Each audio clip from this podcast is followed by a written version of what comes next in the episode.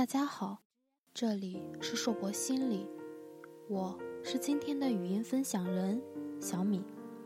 今天我要分享的是为什么学习心理学。我学习心理学的开始源于误打误撞，进入到大学校门的第一个学期，都是在一种我被骗了，可不可以换专业的纠结的心情中度过的。大家一定很奇怪。我到底经历了什么？为什么会如此的痛苦？原因要追溯到我的小时候。我的小时候和大多体弱多病的小伙伴一样，大半的时间是在打吊瓶，一直哭，再打吊瓶，淡定面对的过程中度过的。一直到现在，我都很喜欢熬中药的味道。喝任何中药，都是一口气。可能就是这样的一种经历，让我对医生这个职业有点向往。希望以后自己也可以成为一名医生，不仅可以帮助自己，也可以帮助家人。小小的种子就此发芽了，在以后的很多时刻，我都会大声的说出我的理想。是成为一名医生，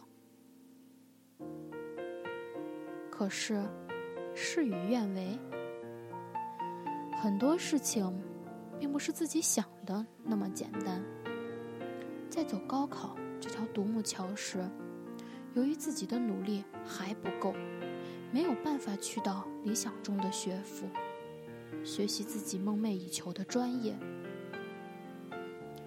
再次补报志愿时。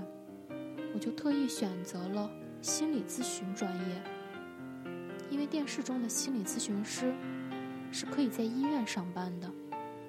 这就是我的曲线救国，以迂回的方式，梦想成真吧。带着满心的欢喜，步入大学的校门，心中满是憧憬。梦碎的时刻，是在开学一个月后吧。经过自己多方的了解，我知道我们的院校是师范类院校，所学的心理咨询专业较为偏近于文科，且属于教育类；而在医院上班的心理医生是属于神经类的，有临床医学背景。这与我现在走的是完全不同的两条路。自此，我开始有些低落。有些不知所措了。可我这个人有一个挺大的优点，就是阿 Q 精神。